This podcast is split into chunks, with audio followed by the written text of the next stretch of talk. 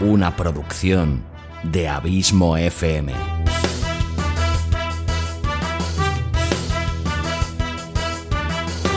¿Quieres disfrutar de tu tiempo libre escuchando grandes historias, audiolibros y relatos? Un podcast literalmente literario.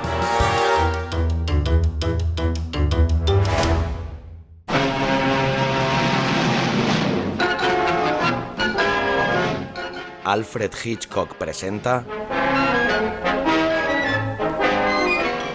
Una muerte importante de Robert Colby.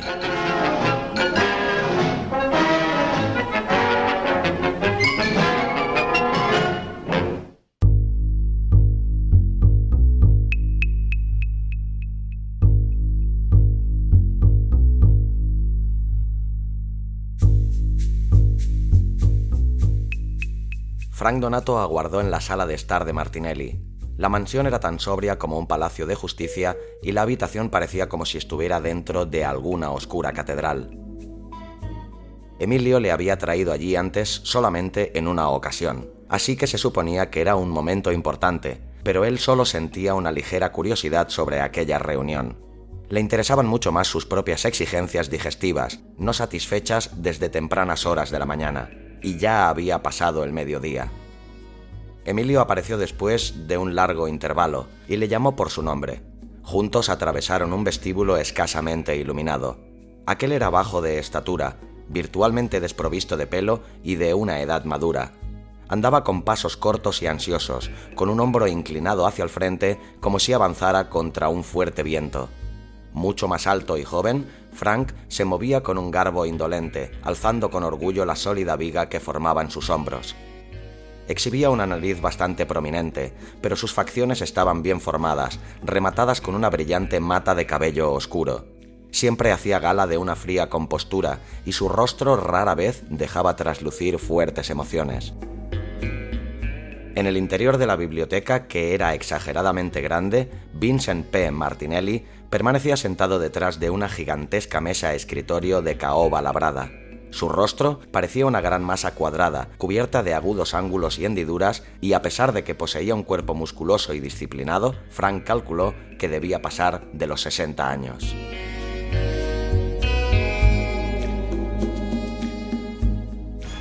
Cuando entraron, Martinelli se puso lentamente de pie y extendió su mano como quien hace una concesión a regañadientes para cumplir con una costumbre ridícula. Frank extendió la mano para estrechar la suya brevemente. El noble viejo volvió a sentarse y entrelazó sus gruesos dedos sobre su amplio pecho. Frank tomó asiento y Emilio se acomodó en otro sillón. En aquel instante Martinelli empezó a hablar miró su reloj como para indicar que le apremiaban asuntos urgentes, tan propios del mundo que él dominaba. Bien, Frank, le pedí a Emilio que te trajera porque sostuvimos una reunión en la que decidimos que te hicieras cargo de un puesto clave de la organización. Te hemos puesto a prueba en casi todas las diferentes facetas del negocio y jamás nos has fallado. Cuando te sometimos a la verdadera prueba, una ejecución, obtuviste una calificación perfecta. Ya todo el mundo sabe que si hay algún contrato importante que llevar a cabo fuera de la ciudad, se puede contar plenamente con Frank Donato. Pero tú mereces algo mejor, Frank. Tienes educación y cuentas con un buen cerebro y mucha imaginación. Ante todo, eres una persona en la que se puede confiar. Bien, Emilio ha conseguido un contrato del cual quiero que tú te encargues con el equipo de Nueva York. Es muy especial. Yo tengo un interés muy particular en que se lleve a cabo y luego vamos a ascenderte. Martinelli encendió un cigarro y jugueteó con un sobre de papel manila que se encontraba sobre su escritorio. Pensamos que eres la persona apropiada para este puesto, pero queremos que seas tú quien lo decida. ¿Te gusta el aspecto práctico de las ejecuciones que se exigen en nuestro negocio, Frank? Ni me agrada ni me desagrada, es un trabajo que hay que hacer y ya está. Exactamente, Frank. Un encargo que se debe realizar, porque sin disciplina se desmoronaría nuestra organización. La propia gente nos robaría hasta los calcetines desde dentro y los de fuera tomarían las riendas. Pero somos hombres de negocios, Frank, no criminales. Y tal como funciona este mundo, la ley bien puede legalizar lo que ahora denomina vicio y lo que la Iglesia llama pecado. Le dedicó una franca sonrisa. Mientras tanto, hemos escogido este puesto para ti. Serás una especie de enderezador de entuertos. Acudirás a un territorio que nos está causando problemas y te encargarás de poner orden. Podarás todas las ramas muertas, cortarás algunas cabezas y lo reorganizarás todo. También te ocuparás de las ejecuciones. Todo esto estará a tu cargo. Te vamos a dar la oportunidad de hacerlo. Y si lo logras, y de eso estoy seguro, Frank, te supondrá 100.000 al año para empezar. Martinelli volvió a acomodarse en su sillón. ¿Cómo lo ves, muchacho? Mm, sin conocer los detalles, no podría darle una respuesta sensata, señor Martinelli, pero en principio parece el tipo de trabajo para el que estoy mejor preparado, la reorganización, con poder para efectuar los cambios necesarios. En tal caso, trato hecho, afirmó Martinelli levantándose en actitud de despedida. Quiero que el trabajo de Nueva York se lleve a cabo sin que haya polvareda, sin dejar cabos sueltos. Es de extrema importancia para mí, Frank, y por eso mismo ha sido el elegido. Tiene que ser una tarea impecable. Todos deben entender el mensaje y saber quién se lo manda, pero nunca deberán ser capaces de probarlo. ¿Comprendido? Sí, señor. Perfectamente. Muy bien. Ven a verme cuando esté acabado dijo sonriendo y dio la vuelta al escritorio para saludar a Frank con unas palmadas en el hombro. Y ahora te dejo con Emilio. Miró su reloj de nuevo. Tengo una cita para jugar al golf con uno de los altos cargos del ayuntamiento y se me está haciendo tarde. Así que buenos días, caballeros. Tras entregar a Emilio el sobre de papel manila que tenía en la mesa escritorio, salió de la habitación.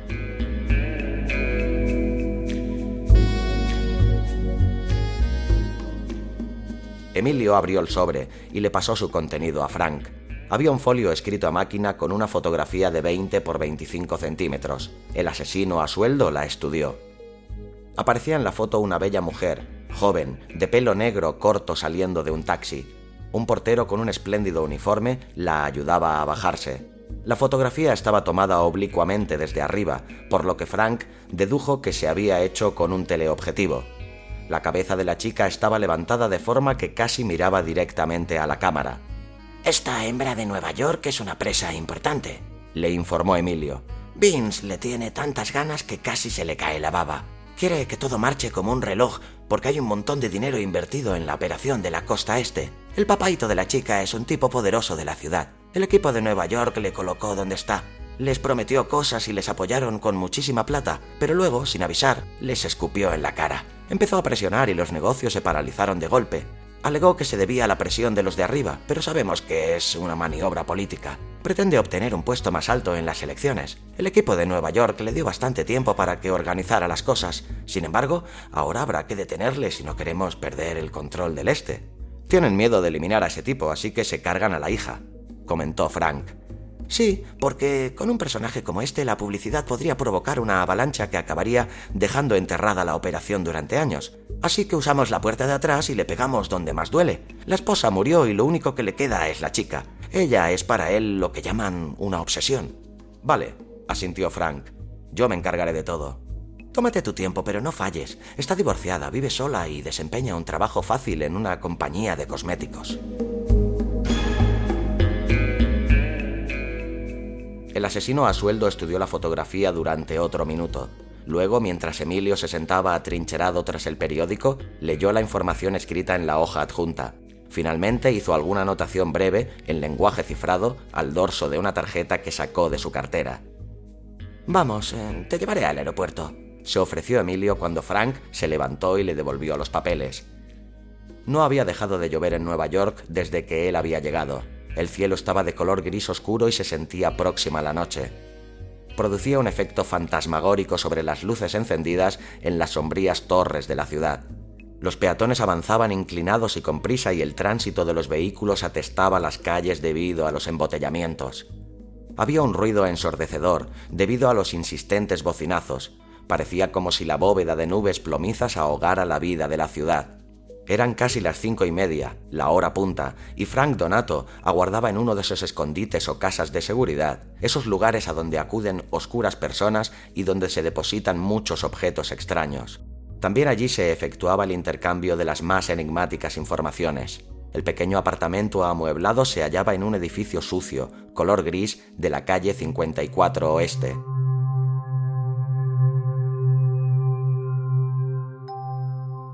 Desde la ventana del tercer piso se podía ver el paisaje urbano, desagradable y húmedo, de una calle estrecha y agobiante, abarrotada de edificios. Frank permanecía sentado detrás del escritorio que ocupaba en una esquina del cuarto de estar. Se sacó una cadena de llaves del bolsillo. Abrió la cerradura del cajón inferior, sacó un maletín de cuero negro, lo colocó sobre la mesa y lo abrió. En su interior se encontraban las herramientas de su oficio, había un revólver del 38, de cañón corto, metido en su funda, y una caja de balas. No solía llevar armas entre trabajos y tampoco regresaría con ellas cuando acabase el contrato. También había un minúsculo cepillo y una pequeña botella que contenía un líquido transparente para untarse en las puntas de los dedos. La sustancia se secaba y se endurecía pronto, y así borraba las huellas digitales. Se añadía una pieza especial al conjunto, una llave que abría la puerta de la víctima, Generalmente Frank tenía que utilizar dispositivos para abrir cerrojos, pero aquel era un verdadero lujo, el último grito en cuanto a sencillez.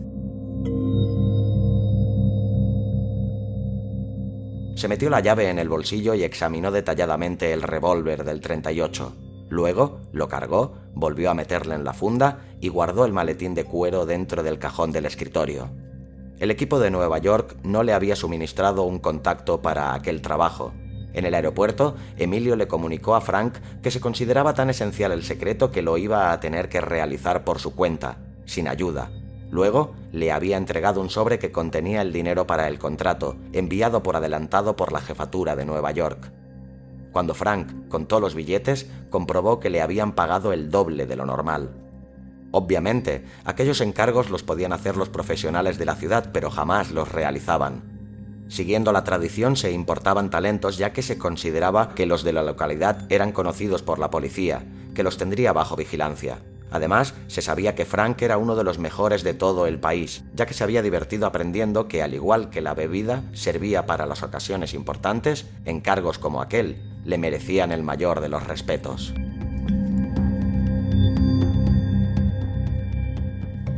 El blanco era esta mujer, identificada como Gloria Wimbley, al menos ese era su nombre de casada, que había conservado después del divorcio.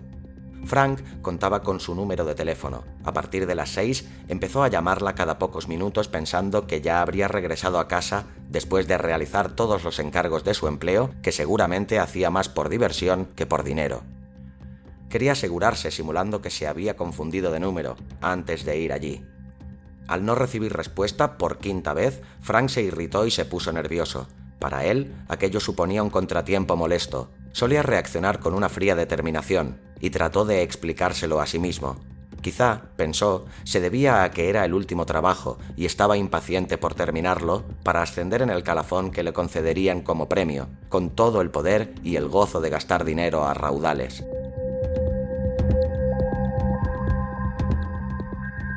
Sí, en parte estaba nervioso por eso, pero había algo más nunca había matado a una mujer. Desde el principio, cuando Emilio le eligió para eliminar a la de cabellos oscuros, que además era joven y bella, se había preguntado, aunque solo fuera por un momento, si lo podría llevar a cabo con su acostumbrada indiferencia. No era una cosa que pudiera contarle a Emilio, pues parecía considerarle a él como una especie de proyectil dirigido simplemente contra cualquier blanco así que borró el tema de su mente, como hacía con todos los asuntos intangibles y las incertidumbres, confiando en su capacidad para arreglárselas llegado el momento de la verdad. En aquel instante, en la etapa final de su compromiso, todavía le sobraba la incómoda sensación de la duda, por pequeña que fuera. Así sintió repentinamente la necesidad de apresurarse para que la propia acción borrase tales pensamientos. Volvió a marcar el número. Ella contestó al cuarto timbrazo, un poco sin aliento, como si hubiera acudido a contestar desde fuera del apartamento. Frank preguntó por Walter y naturalmente ella le dijo que se había equivocado, aunque no pareció enojada y su voz denotó que tenía buen carácter.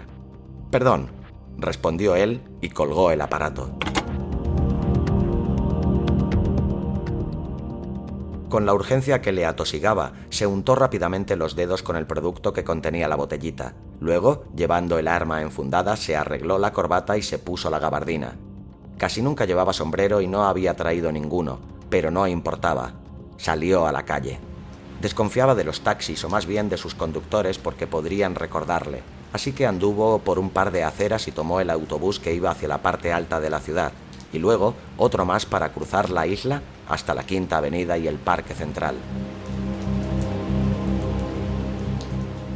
Se trataba de una buena casa, en uno de esos edificios distinguidos de la zona adinerada. Una larga marquesina de lona verde bosque llevaba escrita la dirección con letras de oro. El portero uniformado estaba justo detrás de la doble puerta de cristal, como Frank advirtió al pasar. Debía evitar escrupulosamente a estos personajes, ya que examinaban los rostros, hacían preguntas y llamaban a los inquilinos para anunciar la llegada de los visitantes. Con frecuencia había un garaje subterráneo por el que se podía entrar sin ser observado. Para asegurarse, Frank dio la vuelta a la esquina. Garaje, sí. Pasar desapercibido, no. También había un vigilante en la entrada. Se detuvo al lado de un banco empapado en la misma parada de autobuses. Había otras dos personas examinando distraídamente lo que pasaba en la avenida. Él se entretuvo mientras esperaba bajo la lluvia, que en aquel instante ya solo era una ligera llovizna. Un autobús lleno pasó de largo, sin compasión. Luego, un taxi se aproximó al edificio de Gloria Wimbley. Y bastante antes de que el conductor frenara para que se bajara el pasajero, Frank ya se encontraba en camino. Como era de esperar, el portero se apresuró hasta el taxi con un paraguas abierto en la mano, circunstancia que él aprovechó para entrar rápidamente, pasando inadvertido según sus cálculos. Encontró dos ascensores, uno de los cuales estaba abierto y en la planta baja. Entró deprisa y pulsó el botón del piso 14. El pasillo de aquel piso, alfombrado en tonos de oro viejo y decorado con paneles de brocado de un color dorado más intenso, permanecía desierto. La puerta del 14D quedaba a la vuelta de una esquina, por lo que no se podía ver desde los ascensores. Pegó el oído a la puerta y escuchó con atención. Solamente se percibía el sonido de una música lejana y tenue. Miró hacia los lados del pasillo, desenfundó el revólver y sacó la llave del bolsillo. La puerta se abrió con suavidad, la cerró tras de sí la música de alguna balada lacrimógena le llegaba desde el fondo del apartamento. Frank caminó por un estrecho pasillo que daba a un cuarto de estar en desnivel. Encontró una estancia oval alfombrada en blanco que tenía un gran sofá en forma de semicírculo, unos sillones muy mullidos y unas mesas de aspecto recio. Todo muy elegante, pero no demasiado femenino. Se le ocurrió que aquellos muebles eran probablemente los restos de un matrimonio fracasado, pero su mente andaba más ocupada en calcular los problemas del momento. De pronto, alzó su revólver y avanzó hacia donde apuntaba. Atravesó el cuarto de estar sin importarle mucho que se le pudiera oír en medio de la música de fondo, que aparentemente surgía de un altavoz incrustado en la pared. Si ella le descubría, no tendría dónde esconderse. Además, ¿qué podría hacer? ¿Gritar? Bueno, pero después, adiós, Gloria, adiós. En todo caso, quería hacerlo con rapidez, terminar cuanto antes el trabajito. No la encontró en el cuarto de estar, así que siguió avanzando por otro pequeño pasillo. Apenas había dado unos pasos cuando se topó con una puerta a medio abrir. Escuchó una voz de mujer y se detuvo. La chica ocupaba un pequeño y agradable cuarto de trabajo. Apoyada en un escritorio, estaba hablando por teléfono.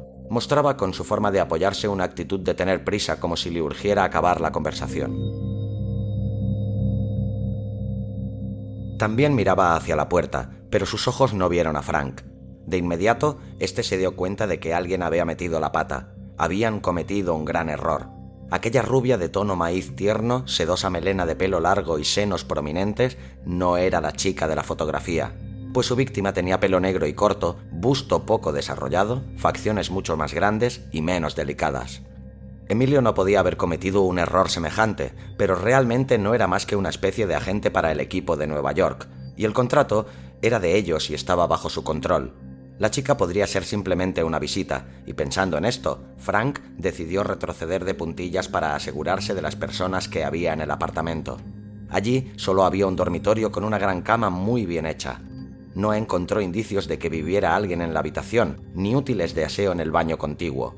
Frank decidió retirarse, retroceder hasta que pudiera hablar con Emilio para preguntarle qué demonios había pasado allí. Salió de la habitación e inició una cautelosa huida por el pasillo. En aquel mismo instante, la rubia salió del cuarto de trabajo y caminó en su dirección. Se quedó boquiabierta y se detuvo, clavada en el sitio. Le recordó a Frank la imagen de una gacela temblorosa a punto de salir huyendo, intensamente bella, blanda y vulnerable. Con la voz apagada por el terror, ella preguntó ¿Qué hace usted? ¿Quién es usted? No, dijo él sacudiendo negativamente la cabeza. ¿Quién eres tú? Esa es la pregunta, cariño. Pero ella no respondió, y él se acercó sujetando el revólver débilmente en la mano. Le indicó con un gesto que volviese a entrar al cuarto de trabajo y le ordenó que tomara asiento. Frank se quedó de pie frente a ella y le apuntó con el arma directamente a la cabeza. Vamos, ¿cómo te llamas, amor? Yo... yo soy Nicky Gilmore. Respondió sumisa. El asesino a sueldo asintió con un movimiento de cabeza y apretó los labios. Ah, no me digas. Nicky Gilmore. ¿Y qué pasó con Gloria? ¿Gloria? Gloria, repitió él. Y no te lo voy a preguntar dos veces. Bueno, ella... eh, yo voy a ocupar su apartamento durante unos días. Malas noticias, Nicky, para ti. A menos que descuelgues ese teléfono y la convenzas de que venga. No, no, no puedo hacer eso. ¿Cómo? Está de vacaciones y no sé dónde ha ido. Seguro que sí que lo sabes. Y cuéntamelo todo. ¿Verdad que lo harás, Nicky? Bueno, está en California. Se ha quedado en mi casa de Santa Mónica. Tiene amigos allí y yo otros aquí. Así que hemos intercambiado los apartamentos durante las dos semanas de vacaciones. Hicimos un trato. Ella miraba fijamente el revólver inclinando la cabeza para alejarlo de su mente mientras se hundía en la silla. Por favor, Dijo con una sonrisa nerviosa. ¿No podría quitarme esa cosa de encima? No soy más que una chica y no estoy en condiciones de desarmarle ni nada de eso. ¿Y cuándo se fue a California? Hablo de Gloria Wimbley. Debe haber salido muy temprano esta mañana. No lo sé exactamente porque ya se había ido cuando yo llegué. Pero el avión tenía prevista su llegada a Los Ángeles a las 9.35 de la mañana, hora de allá. Frank se puso el revólver bajo el cinturón, cruzó hasta el escritorio y posó una mano sobre el teléfono. Así que... Santa Mónica, ¿eh? ¿Qué dirección tienes allí? Avenida del Océano 842. Y el teléfono está a tu nombre, ¿verdad? Sí, a nombre de Nicole Gilmore. ¿Cuál es la clave de la zona? Ahm, 213. Sin dejar de observarla, Frank marcó el 213 y luego el número de información para conseguir una llamada de larga distancia. Ella no le había mentido. La operadora le dio el número, sacó un bolígrafo del bote que estaba sobre el escritorio y lo apuntó en un calendario. Hasta ahora todo va bien, le dijo. Ahora, Nicky, vamos a hacerle a Gloria una pequeña llamada muy amistosa, simplemente para saber cómo se lo está pasando allí, ¿de acuerdo? Tú hablarás con ella y yo te estaré escuchando. Así que cuidado con lo que dices. Nicola sintió con un movimiento de cabeza y marcó el número. No hubo respuesta. El pistolero dejó que sonara diez veces y después cortó. Con los brazos cruzados sobre el pecho, se sentó en el borde del escritorio y la observó en silencio mientras reflexionaba sobre el problema. Ella llevaba una blusa blanca muy escotada y una minifalda. Le pareció un vestido elegante, supuso que tendría alguna cita aquella noche. Tenía unas piernas maravillosas y una atractiva figura, pero era el rostro lo que más le intrigaba. Era tan frágil, tan delicadamente femenino. En conjunto, parecía el prototipo de mujer que él siempre había soñado, una mezcla de todas sus vagas elucubraciones.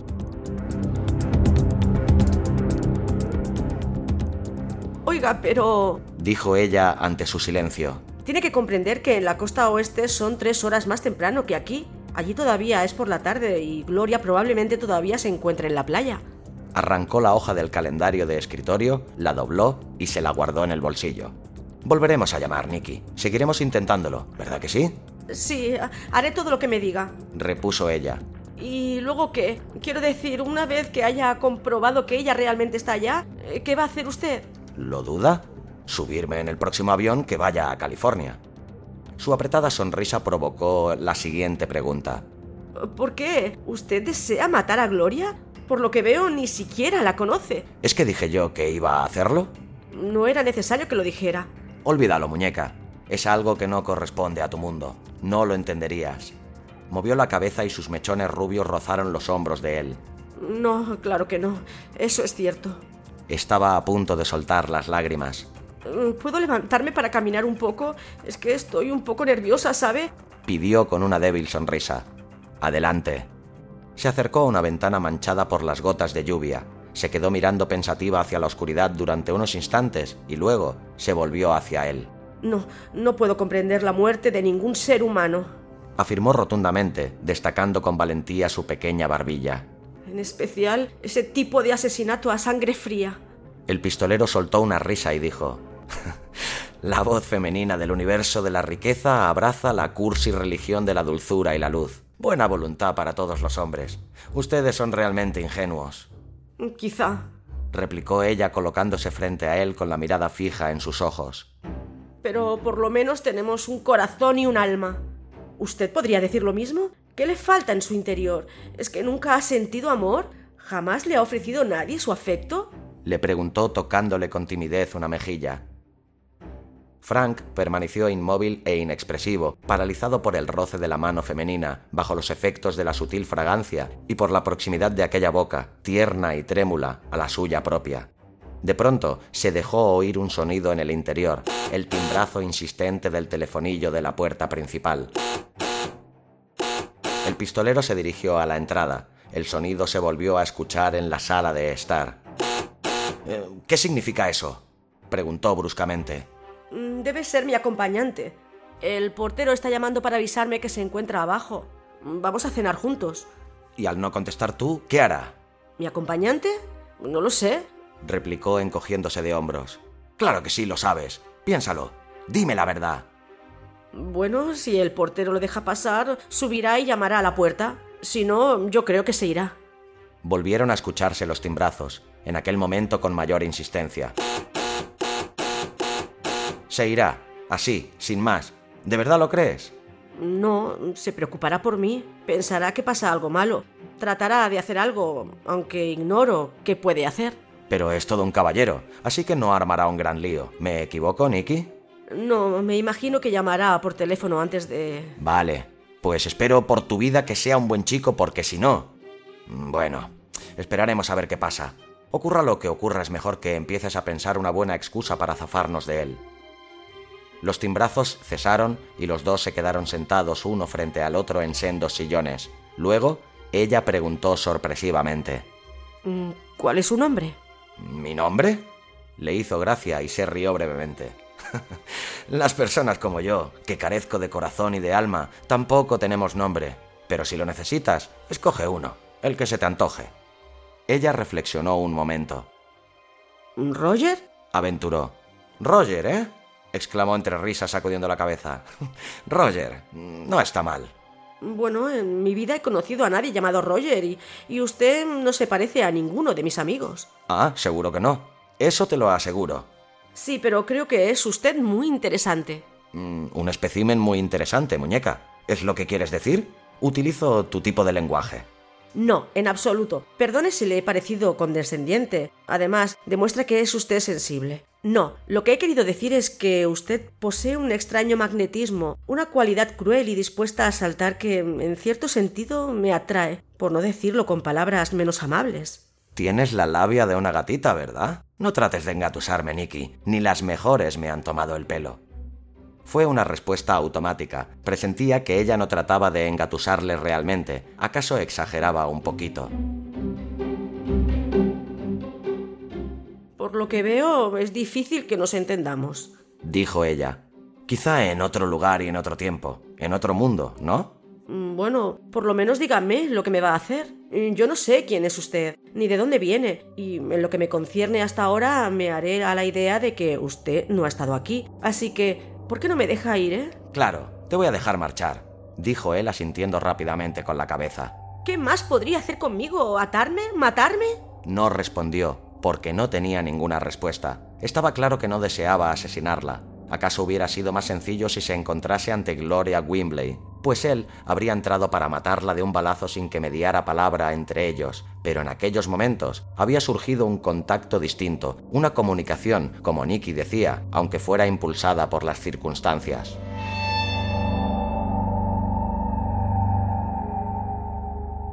Para el pistolero se había convertido en una cálida personalidad femenina y a su manera había sabido cómo tocarle en su interior. Además, el poder de atracción que ejercía como mujer resultaba avasallador y le estaba desviando de su cometido. Le empezaba a consumir la voluntad.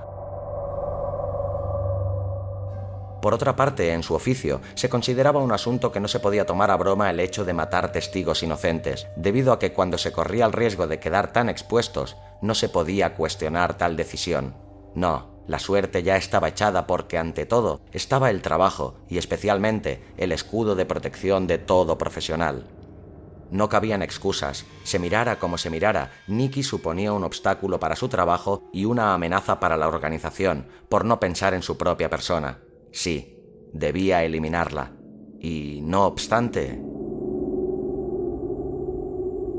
Supongo... estaba diciendo la chica. Eh, que su silencio significa que me va a matar. ¿Es lo que usted pretende? preguntó a punto de volver a sollozar. No, replicó él. Nada importa lo que yo quiera hacer, pero en esto no manda mi voluntad. En aquel momento sonó el teléfono. Debe ser tu acompañante, Nicky. Quítatelo de encima y hazlo bien. ¿Me oyes? Lo hizo. Le dijo a la persona que llamaba que no había oído el timbre porque estaba en la ducha. Añadió que se había sentido fatal durante todo el día y que no podía retener nada en el estómago. Quizás se debiera al vuelo tan largo durante el cual se había mareado, y no le molestaría que lo dejaran para otra ocasión. Mientes como una profesional, reconoció Frank cuando ella colgó el teléfono. Hubieras convencido a cualquiera, menos a mí. Yo te hubiera preguntado a qué hora te ibas a encontrar con el otro tipo para ir en su busca y darle un puñetazo.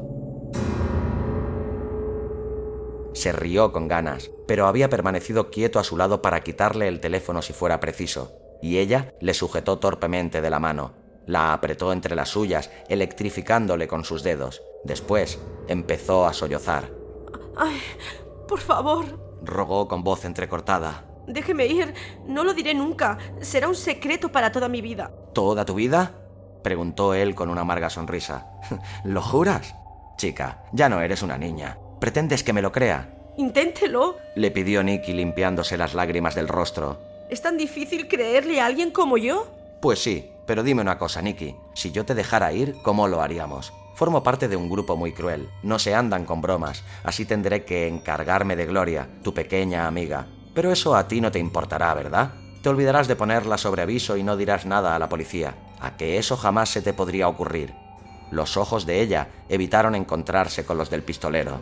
Supongo que eso es imposible. No puedo honestamente decirle que sería capaz de traicionar a Gloria. Jamás permitiría que le sucediera algo así. Epa, ahora sí que nos estamos comunicando. Incluso te creo.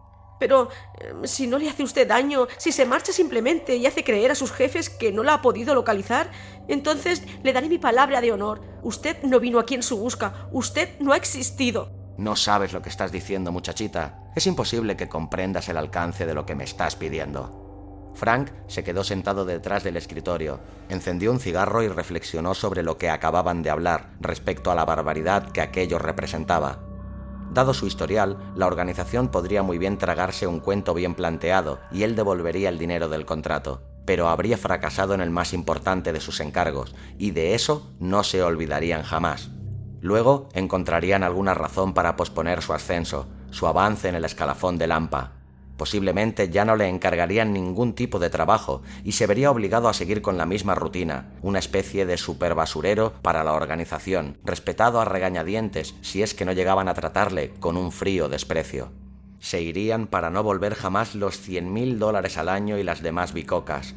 Perdería el poder y su posición, y si jamás llegaran a enterarse, adiós Frank Donato.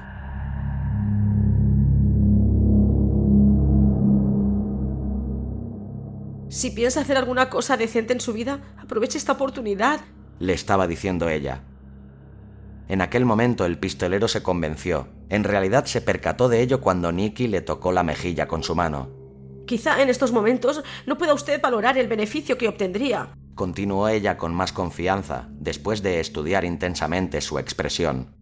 Pero le abriría un mundo nuevo y, y le devolverá lo que usted ha perdido en el camino. Veamos la forma de llevarlo a cabo dijo él pensando en voz alta. Les echaría toda la culpa, haría que el error fuera totalmente de ellos, no mío. Les diría que me colé aquí dentro y te encontré charlando por teléfono, pero no se trataba de la chica que me habían dicho, ya que no te pareces a ella en nada. Tú nunca me llegaste a contemplar, así que retrocedí y me esfumé. No pude encontrar a la persona que me interesaba en el apartamento de Gloria Wimbley. Se levantó de la silla. Tarde o temprano la eliminarán, así que tienes que advertirle del peligro que corre. Dile que recibiste una amenaza por teléfono de alguien que creía que tú eras Gloria. Debe bastar. Pero aparte de esto, tienes que cerrar el pico sobre todo lo demás, muñeca. O iré en tu busca. ¿Me comprendes? Ay, sí, sí, gracias. exclamó dejándose caer sobre él con todo el cuerpo temblando. ¿Quién eres? ¿Quién te envió? le preguntó con su voz sensual. Jamás te lo diré. De ninguna manera, muñeca. Escucha, ¿iba en serio lo que decías de que yo te atraía y lo de mi oscuro magnetismo? Ella asintió cautelosamente con la cabeza. Sí, sí, claro que lo decía en serio. Entonces, demuéstramelo, le dijo. Porque aun en aquellas circunstancias era incapaz de romper su norma y no sabía dar nada sin recibir alguna cosa a cambio. Ella levantó la cabeza para contemplar su rostro y su expresión fue lentamente cambiando de la decepción a la resignación. Bueno, de acuerdo. Aceptó en voz muy baja y con timidez le tomó de la mano para conducirle al dormitorio.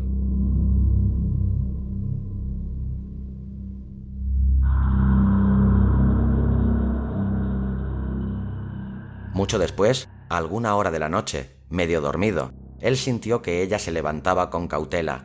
Permaneció totalmente inmóvil, observándola.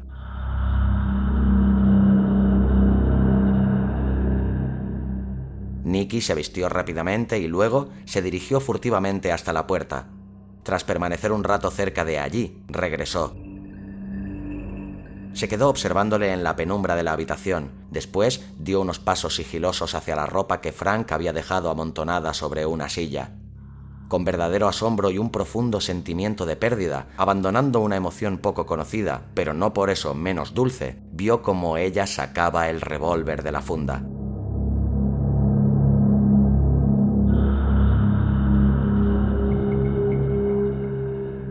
Avanzando con el arma, con sagacidad felina, lo asió con firmeza, apuntó con todo cuidado a su cabeza y apretó el gatillo una y otra vez. Solo se escuchó el sonido del percutor que golpeaba en el vacío. El pistolero buscó el interruptor de la luz eléctrica y encendió la lámpara de mesa. Luego saltó de la cama, se abalanzó sobre ella y le arrebató el revólver de la mano. Yo... yo no he podido irme. Sollozó la chica. La puerta estaba cerrada y estaba tan asustada porque creí que tú cambiarías de parecer. Por eso lo hice. Es la única razón. Ay, créeme. ¿Confías en mí? Claro, claro que sí, muñeca. Le contestó al mismo tiempo que metía la mano debajo de la almohada y sacaba un puñado de balas. Y tú debes creerme a mí, muñeca. La única razón que me impulsó a esconder estas cositas es una costumbre mía, ¿sabes? Para no facilitarle a nadie un arma cargada que se pueda disparar, mm, de forma accidental, sin duda. Desmontó el arma y empezó a llenar la recámara ante la mirada horrorizada de la muchacha.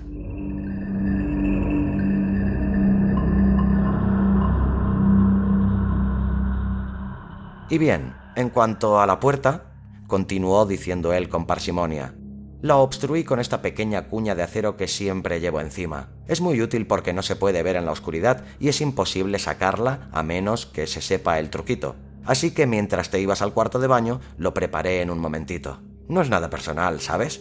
Lo que me indujo a esconder las balas fue esa vieja costumbre. En el mundo de mis negocios no se pierde jamás la compostura de una forma total le explicó mientras se acercaba a ella y alzaba el arma en su dirección.